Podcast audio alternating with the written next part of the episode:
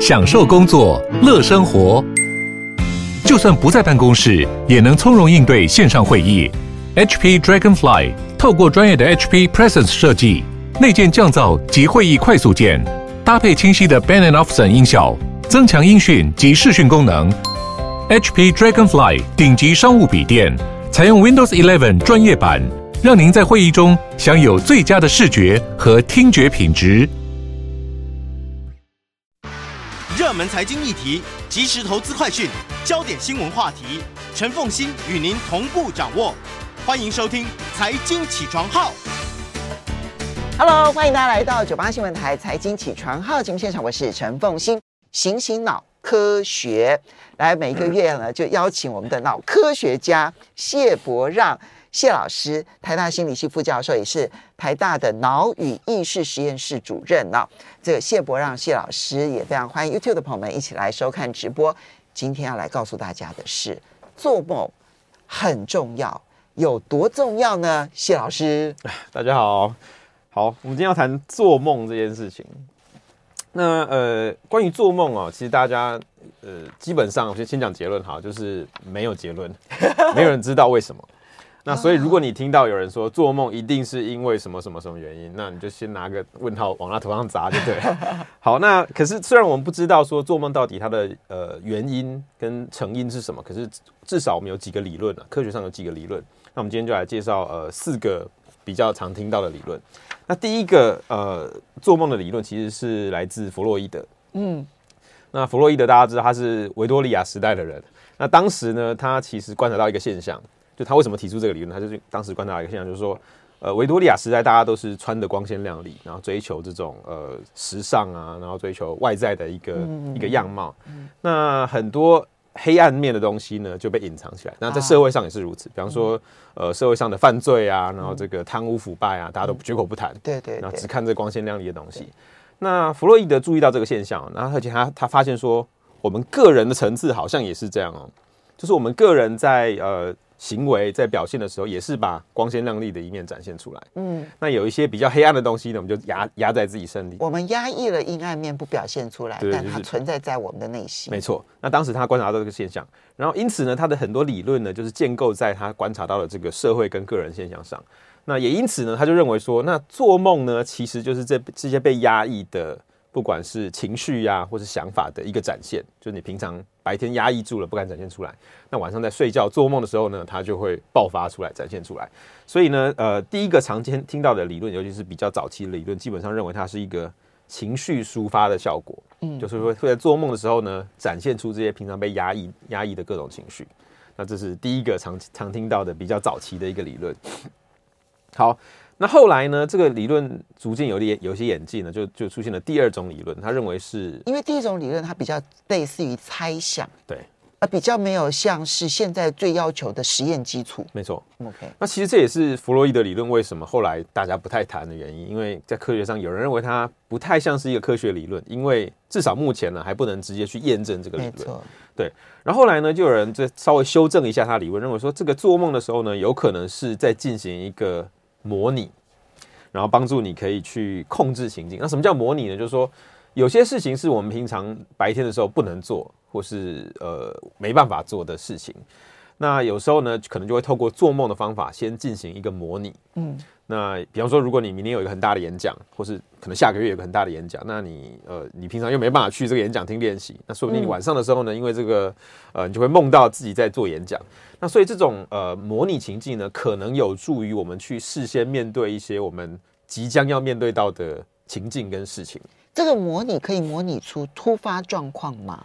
呃，突发的一些让自己觉得可能会情绪大幅度波动的，比如说特别的愤怒的状况，特别的难过的状况，它可以模拟这一种状况嘛？因为我也听到一种说法是说，我们有的时候会模拟一种特别让我们伤心的一种状况，可是，在梦里头，因为我们的情绪波动强度没有那么的强，我们经历过了一次在。正常的生活当中，一旦碰到这种状况，我的情绪就可以比相对而言没有那么受影响。没错，那这个其实是我们等下会谈到第三个理论，就是讲这个。OK，还有一个理论就是像像凤英姐刚刚讲说，就是我们平常已经经历过一些事情，那我们透过在梦中的重新经历的时候呢，有时候你可以把这个当时经历的情绪慢慢，因为你再经历一次的时候，而且是在一个相对安全的环境中，就是梦境里面再经历一次的时候，他的那个情绪的强烈连接会慢慢降下来。所以我白天的强烈情绪的场景，我如果在梦里头重现，其实也是要去。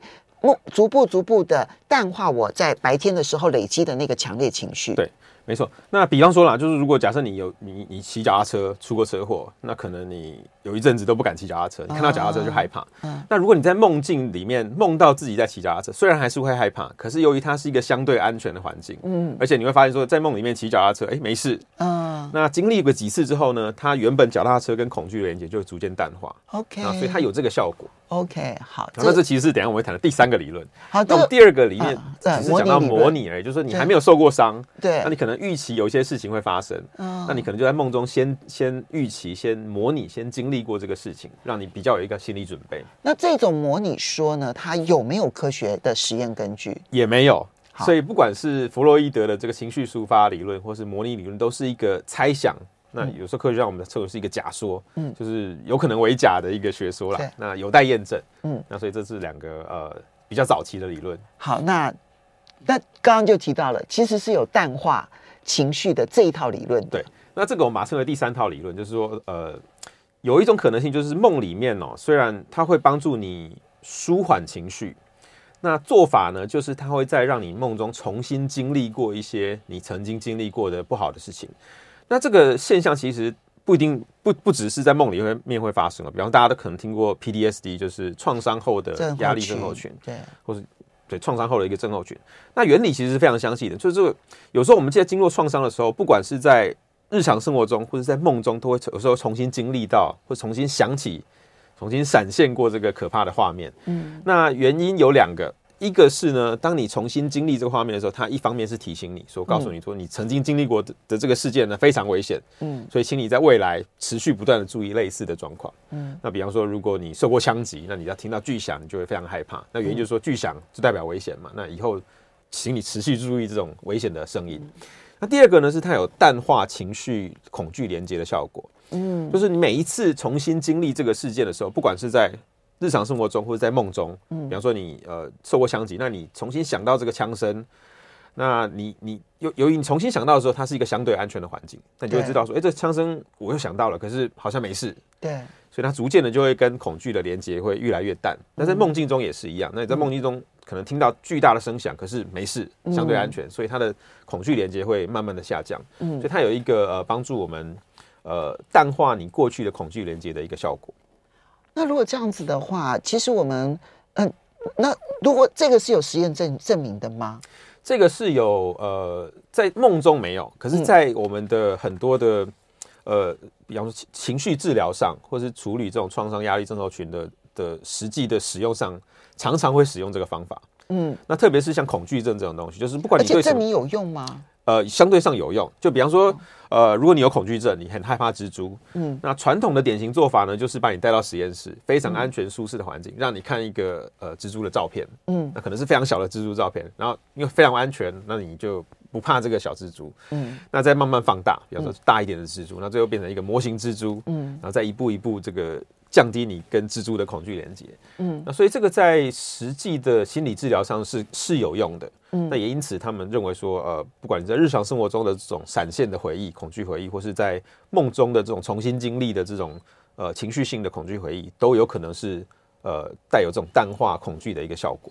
所以我也听到一种说法，就是如果睡觉不做梦的话，其实对于情绪稳定是没有帮助的。其实睡眠有。呃，当中有做梦这件事情，反而是有助于稳定情绪，是来自于这个理论吗？对，这是来自于这个理论。可是这个理论一样，它虽然说还是个假说。对，在实验上，我们知道说，你不断的透过这种淡化恐惧的连接的的心理治疗是有用的。可是。梦的作用是不是真的如此？我们还不晓得。只是他说他他和这个理论是一致的啦，和这个治疗方法是一致的。那一样，我们只把它当成一个假说。好，这个其实在心理治疗上面证明有用，但是在梦里头，它到底是实际是如何作为，我们现在还没有办法借由脑的科学的实验来证明它这件事情。好，但是无论这三件事，无论如何，这三件事情看起来都有重复一种行为，然后但是在比较安全的行为里头，然后可以让我们减少恐惧、减少愤怒、减少情绪波动、难过等等的。对，没错。嗯、好，这是我们要稍微休息一下，等一下回来了之后呢，可是。只有这样的功能吗？不，欢迎大家回到九八新闻台财经起床号节目现场，我是陈凤欣，在我们现场是脑科学家谢伯让哦，要来跟大家谈一谈新兴脑科学。今天要来谈做梦哈，为什么要做梦？其实没有真正的答案，但是呢，之前其实有一些心理上面的一些说法，然后后来慢慢慢慢的看起来，其实跟情绪的缓解什么各方面，目前没有实际的实验证明，但是。似乎在临床上面看起来是有效的，还有什么原因呢？好，那最下最后一个要介绍的是第四个呃理论呢、啊，那其实是相对来说比较主流的科学家科学界里面比较主流的一个理论，就是它其实是一个随机讯号的诠释。嗯，那我们都知道大脑其实是一个很喜欢说故事的一个一个一个一个系统啦，就是你只要看到一点蛛丝马迹，大脑就会帮你诠释它，然后讲出一个故事来。那比如像杯弓蛇影，就是你看到一个影子，你就想说哇，杯弓蛇影，是不是有弓啊？然后这个有人要射你。那所以大脑很喜欢建构故事，因为它要帮助我们认识跟理解这个世界。那他们后来就发现说，在睡梦的中的时候呢，我们大脑有时候还是会随机的产生一些讯号，因为你就算在睡梦中，大脑还是在运作嘛。那有时候有些神经细胞就会随机的有一些讯号出现。那大脑最喜欢做的是一样，就是诠释到底这些讯号是什么讯什么意思。那所以呢，有一种可能性就是我们所谓的梦境呢，其实只是大脑中的睡眠中的时候的一些神经细胞随机的在反应。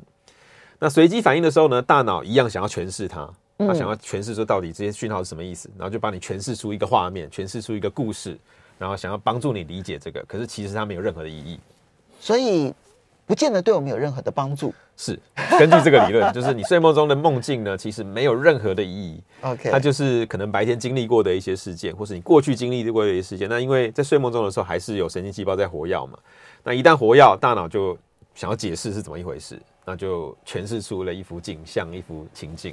可是我是真的有看过，就是在戏骨很多人在推清醒梦。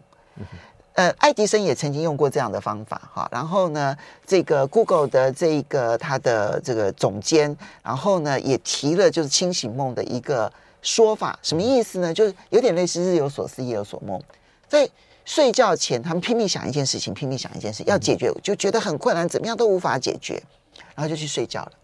睡觉了之后呢，因为脑里头那些所有的理性的那个闸门全部关掉了。所以梦才会才会光怪陆离嘛，在在闸门关掉的过程当中，因为它的光怪陆离，它就可以突破我们平常日间的框架，结果就会想出答案出来。嗯，然后然后比如说音乐家，有人就用这样的方式来做音乐。我真的碰过一位非常有名的这个明星啊，他作曲作词，他说他很多的好歌是这样子写出来的，这是真实的故事。那那个嗯，Yesterday 这首歌，他也说是这样子写出来的，然后就连那个化学元素表也是这样子出来的，所以苯环也是。对啊，苯环的结构啊，就是一个化学家做梦的时候想到的，对。对。那这个这要怎么解释呢？好，那这个其实呃呃，这个随机理论其实也也可以部分解释啊，就是说确实日有所思夜有所梦这件事情是就是在在现象上是蛮确定，就是你白天不断想一些事情的时候。那因为这个连接看起来对你很重要，那晚上的时候，因为你不断的使用这这个神经回路嘛，那晚上的时候就会重新活跃。那我们之前在提过记忆固化的时候，也是同一个道理。就你白天试图记忆的东西，晚上会固化，所以你有时候如果你在睡梦中的时候，这些这些回路重新启启动的时候，你就会梦到同样的内容。好，那刚刚这个对创意有帮助，确实是有很多人确实在做这件事情。比如像刚刚刚您提到的爱迪生，就是爱迪生甚至做了一件事情哦，就是。他会手上拿两个铁球，对啊，坐在椅子上，然后拿两个铁球，对对对，然后在那边转。那睡着的时候，铁球掉地上。那因为通常他他发现啊，就是他的创意来源最好的时候，就是刚入睡的时候。因为刚入睡有有时候你还就是半梦半醒之间，然后有时候会有梦到一些东西。嗯，那所以，可是如果你让他入睡了，你起来的时候有时候有时候就忘了。对，所以他就刻意拿个铁球。那我们知道，刚入睡的时候肌肉会放松嘛，铁球一掉地上，他马上就起来，他就马上拿笔记记下他想到的东西。对，所以这是他们确实的做法啦。那可是这个其实跟呃。跟这个理论其实好像没有什么太大的冲突或支持，就它是一个现象没错。可是，可是它对于，所以它对于创意这件事情看起来是有帮助的，对，没错。只是怎么去激发创意的方法，可能还没有一个确切的科学的一个做法。对，那你刚刚提到那个那个点其实蛮重要，就是说，确实在睡梦中的时候，我们的呃理智的这个反省的。这个现象会下降，就是你不会不断的去做 real reality check，你不会不断解释说这个到底合不合逻辑。对。那也有人认为说，在睡梦中，由于确实这个意志的功能下降，所以你的 association 就是你的连接会会比较广泛，然后比较特别灵活。对对对。那所以可能有助于创意。哦，好，这个是呢做梦的功能。好，那几个就是能不能情绪淡化？现在虽然没有百分之百的证据，但是。至少在临床上有用，然后呢，激发创意这件事情，至少在很多人的实验上面，其实是真的有帮助的。但基本上，它目前的主流还是认为它是一个随机讯号的一个诠释。好，那接着我们就要来问，那睡眠学习到底有没有可能呢？好，睡眠学习这件事情也是也是蛮奇妙的，就是在过去大概五十年哦，那早期时候其实早期可能是一九二零年代，大家认为有效。嗯，就是非做不可，而且，呃，那后来我们先要先讲结论。早期大家认为有效，而且有一大堆的产品就是跟这有关。那后来呢，因为一些实验出来说证明无效，所以沉寂了大概五十年。可是最后呢，大概近十年左右又有新的证据显示，好像还有还有希望。天哪！对，那我们先来讲一下过去的发生什么事。那最早期呢，应该是在一九二七年的时候，有一位美国商人他发明了一个机器，叫做心灵。通话机，英文叫 Psychophone 啦，就是它其实就像一个留声机啦，就是你可以录下一些讯息，那它可以在晚上的时候播放。那在一九二零年代算是一个不错的一个 一个新的玩意儿。那所以你就可以录下你想要学的东西，然后在晚上播放，然后看看你目的当然是希望你能在晚上的睡觉的时候，利用这段时间学习一些新东西。那当时的像一个小说家赫胥黎，他在《美丽新世界》里面也描述过这样的场景。这本小说很有名。对，可能就是受到这个留声机的影响。他就说有当时有一个小朋友，就是他的他的里面的一个主角，就是在一夜醒来的时候呢，透过晚上的这个学习，睡梦中的学习呢，就学会了讲外语，而且会学会了演讲。好，那这个事情呢，在后来就引起科学家的关注嘛，就说，哎，看起来有这个产品，那又有人宣称可以做到这件事情，那到底行不行呢？那后来呢，就有呃一些科学家跳出来说，那我们来做个实验好了。那做的实验很简单，他们找来了小朋友，嗯，那这些小朋友呢，他们是会呃咬咬指甲的小朋友，就是有咬指甲的习惯。那我们就做了一个非常简单的实验，就是我们找来，比方说二十个小朋友都有咬指甲的习惯。那我们在晚上就趁他睡觉的时候播放一些语句，就是说告诉他说，哎，这个你的指甲有毒，那不要乱咬，咬了会对身体不好。嗯，那我们观察说之后，这个他们经过这个夜晚的学习，他们经我记得是每晚听，然后听了大概两个月。就是是这样做治疗方法两个月，那结果呢？他们就比较了这群小朋友，结果就发现，哎，这个里面我记得大概二十个里面有八个，或者是相当程度高的比例的小朋友，从此就不再咬指甲了。百分之四十真的蛮高的，对，所以看起来好像有用。那而且对照组里面，它有对照组是另外二十个没有听任何呃学习，就是夜晚学习的小朋友，那每一个都持续继续咬，所以看起来这个比例还蛮高的，因为二十个里面有八个。好，那呃，这个实验看起来好像就有效了嘛。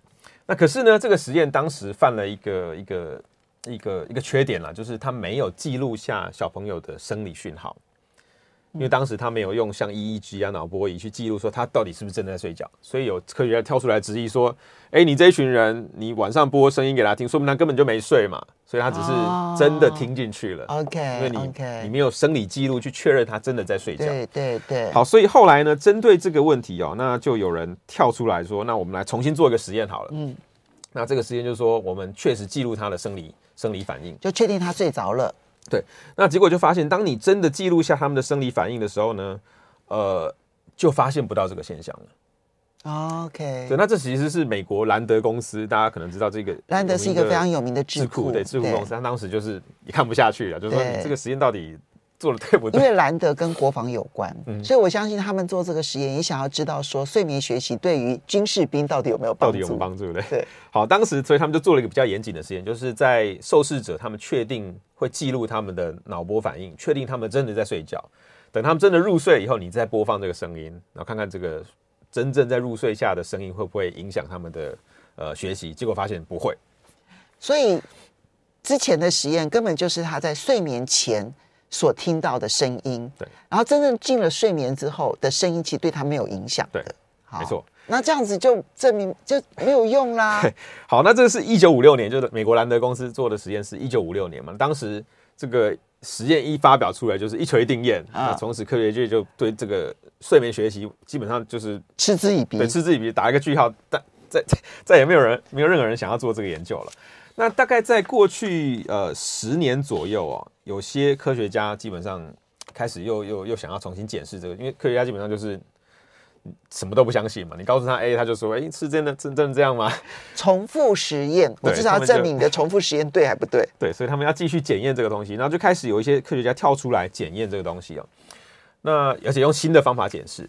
那这里我们要先讲一下，就是，因为我们等一下会介绍到一个叫慢波睡眠的一个状态，所以我们先大概跟大家讲一下，说睡眠发睡眠中有五个阶段，所以这牵涉到不同的睡眠阶段，它的睡眠学习效果不一样。对。那那目前发现，如果真的有睡眠学习这件事的话，可能跟所谓的慢波睡眠就其中一个阶段最有关系。嗯，那睡眠的五个阶段，基本基本上就是一跟二是最浅眠的阶段，就是我们称为是呃浅睡眠。嗯，那三跟四相对比较深一点，就是比较深度的睡眠，嗯、那就是你的肌肉会完全放松啊，然后呃生理状态会比较平衡，很难叫得醒。对对，一旦叫得醒，他反而会觉得很累，很累。对，嗯、那通常我们睡眠就是先从浅进入到深，就是先第一阶段、第二、第三、第四，越来越深，然后呢会再慢慢回来，嗯，就进入到最深以后再回到三，退回到二，退回到一。嗯，那退回到一的时候呢，有时候会出现所谓的快速动眼期，嗯，就是如果你去观察他的眼睛，就是隔着眼皮看，你会眼睛动来动去，动来动去。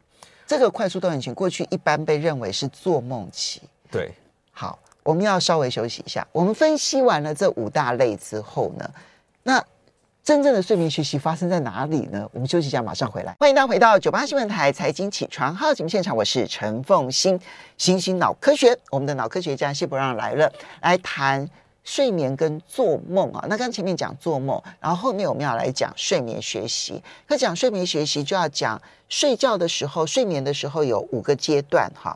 第一个阶段跟第二个阶段，先从肌肉放松，然后到你的呼吸、心跳都变慢，这个是第一阶段跟第二阶段。然后呢，第三阶段跟第四阶段呢，就是我们所谓的深眠期。那这个深眠期就，就就你整个就可以感受到整个肌肉完全的都已经松垮下去了，然后你完全不能动啊，那样子的一个状况。第三阶段、第四阶段，而第五阶段就是一般被认为会做梦的快速动眼期。可是你这五个阶段不是很顺序的，一二三四五五四三二一，不是，不是这样子很顺序。对，它的呃，我们一般观察到是说，你会先从一进到二，进到三，进到四，越来越深，然后再慢慢退回去，再退回三，退回二，退回一，然后出现快速动眼期，出现第五阶段。对，所以它不是四到第五阶段，它是一二三四回到三二一的时候，浅眠的时候才会进入到快速动眼，而且快速动眼期的脑波其实跟清醒蛮像的。所以也合理，因为一二三四回到浅的时候做梦，嗯，然后就是快速动眼，嗯，然后再来一轮这样子，哦，它的它的顺序是这样子。那这里刚刚其实有个迷思啊，就是快速动眼期在早期认为是唯一会出现做梦的，对，早期是的阶段。那可是后来呢，近几年发现说每一个阶段基本上都有梦，连第三、第四阶段都有，也有，对，有也有，只是比例可能相对少一点，或者是我们根本不记得。呃，也比较容易忘记，确实确实。可是有基本上每一个就是正常的人来说，所有所有阶段的梦境都很容易忘记。OK，对，那其实是一个保护机制啊，因为呃，如果你有些人就发现说，如果你所有的梦境都记得的话，它其实会产生类似像思觉失调的情境，就是你有时候搞不清楚你的这个。你的这个经验到底是真实世界来的，还是梦境里面来的，就会出现混淆的状况。所以，我们讲说多梦不利身体状况，其实并不是做梦不利身体，而是你记得那么多的梦不利，对对不对？好，OK，好，所以，所以这个是我们刚刚讲的五个阶段。那接着我们就要来讲，那那那睡眠学习嘞？对，那我们刚刚讲过第三、第四的这个比较深的阶段里面呢，其实我们可以观察到一个慢波的脑波，就是脑波的频率比较慢一点，那有时候称为 delta 波。那这个慢波睡眠这个阶段呢，好像有助于学习。哦、那证据我们举举例给大家听哦。那我记记得刚刚讲说，在一九五六年兰德做完这个兰德公司做完这个以后，就沉寂了大概五十年。对。那到了二零零七年的时候呢，呃，德国有一个团队，他就开始挑战这个过去五十年不变的这个假说。那他们做了一个很简单的实验，就是他给你一个电脑荧幕，然后上面呢会出现一些物体，比方说车子，那就是物体每个物体出现在固定的位置，比方说车子可能在左上角，那可能猫咪出现在右下角，钥匙可能出现在中间，那有几十个这个。物体在荧幕上，你必须记住它的位置。好，那呃，在学习的时候呢，他弄了一个玫瑰香味在这个实验室的空间里面。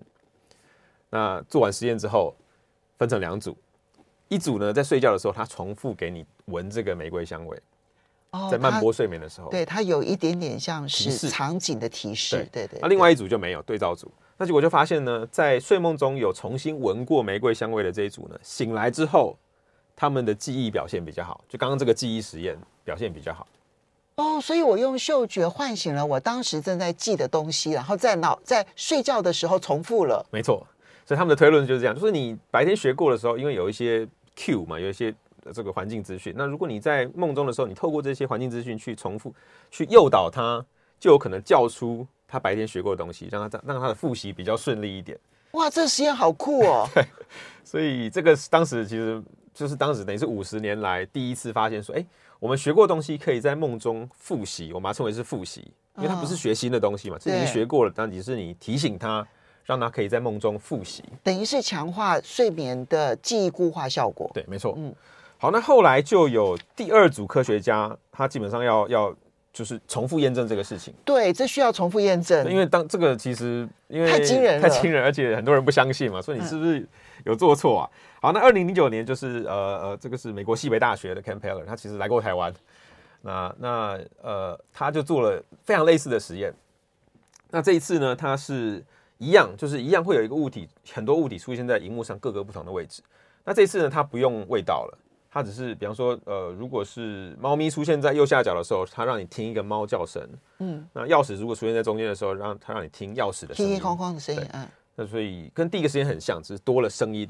嗯，那一样，在睡梦中的时候，在慢波睡眠的时候，它播放这个声音。嗯，那跟对照组不播放声音的比起来，有播放声音的醒来之后记忆表现比较好，连声音也能够做提示，对，当做提示。OK，但是跟我们想象中的提示方式不一样。对，因为第一次实验是用呃整个环境的味道来提示嘛。它其实是用周遭发生的事情作为提示，而并不是直接提示那个钥匙本身。没错，在哪里一个位置，它不是这样提示法。OK，它只是播放那个声音。那可是你他他他的猜测就是说，声音会让你想到那个物件，嗯，让你回想到当时物件在哪里，嗯，那梦中可以做这件事情。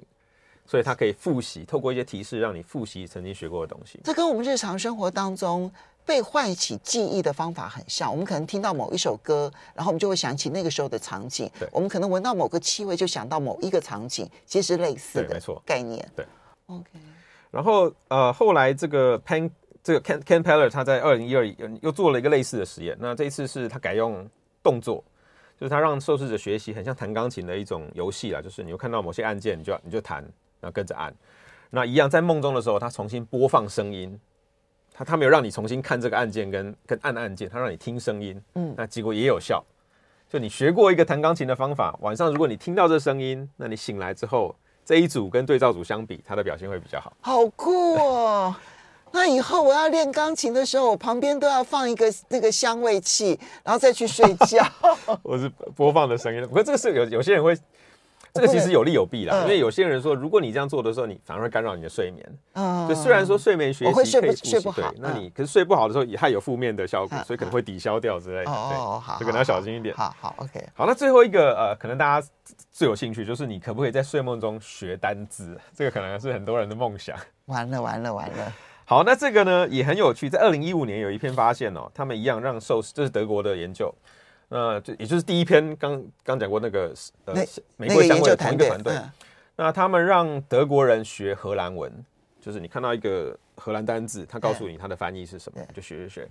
那睡梦中的时候，你就你学完之后，他在睡梦中重新播放这个荷兰文的声音，那结果发现睡梦中有听到这个提示音的，醒来之后学习表现、记忆表现会比对照组好。我在想说，我可能想要再多找一些这种文献 paper，到底气味啦，就学习环境当中的气味，或者学习环境当中的声音，能不能帮助我们重复学习？加强记忆固化，我觉得这是一个很酷的一件事情，还蛮值得去好好研究的。那但因为这些研究、这些实验都还蛮新的，我相信它是一个很新的一个发展。所以今天给我们一个结论吧。好，那基本上就是我们呃，虽然过去五十年在兰德公司的这个实验下发现好像不能不能睡眠学习，可是最近十年呃，至少就有四篇，而且都是还不错的呃，在不错的期刊上发表的论文，发现说。我们在睡梦中是可以复习已经学过的旧事物的，嗯，就是某种程度还是可以复习的。那所以我们结论大概就是这样。那可是大家最关心的就是，那你能不能学新的事物？到目前为止有新证据，那可能今天时间不够，我们下次跟大家分享。也有机会啊，有有有，我发现了好几篇论文，基本上我我在做这个 review 的时候，发现好几篇也发现说有某些特定的。项目是可以在睡梦中学习的，而且是新的学习。我们要期待下一次的行星脑科学了。要非常谢谢谢伯让谢老师，也非常谢谢大家，谢谢。